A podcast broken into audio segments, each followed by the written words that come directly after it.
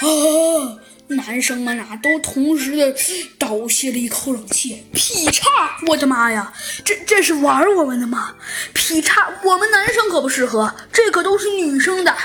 没错，一年级三班的劈叉都很厉害。豪猪老师说道。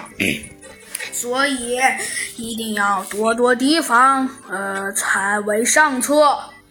呃，好的，老师，我们一定会多多提防的。这不过，呃，劈叉这项运动是需要一定经验的，而且也并不是说让谁劈叉就能让谁劈叉。呃，老师，你这是什么意思？对呀，老师，你这是什么意思呀？老师问道。唉，我们都说了，劈叉这项运动可不是想劈就能劈的。老师继续说道：“这劈叉这项运动是需要有足够的经验的才可以劈叉的。”老师继续说道：“但是，的确是需要极其足够多的经验才可以做到劈叉这项运动。”哦，老师，那如果经验不够呢？如果经验不够的话嘛，那可能就会有一些麻烦啦。这老师经验不够，到底会发生什么麻烦呀？麻烦嘛，有倒是有，但是麻烦的并不是很棘手。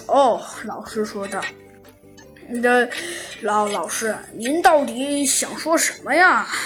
还是有的同学没太弄明白，老师这葫芦里卖的到底是什么药。唉，真是的，一帮连蠢猪都不如的家伙。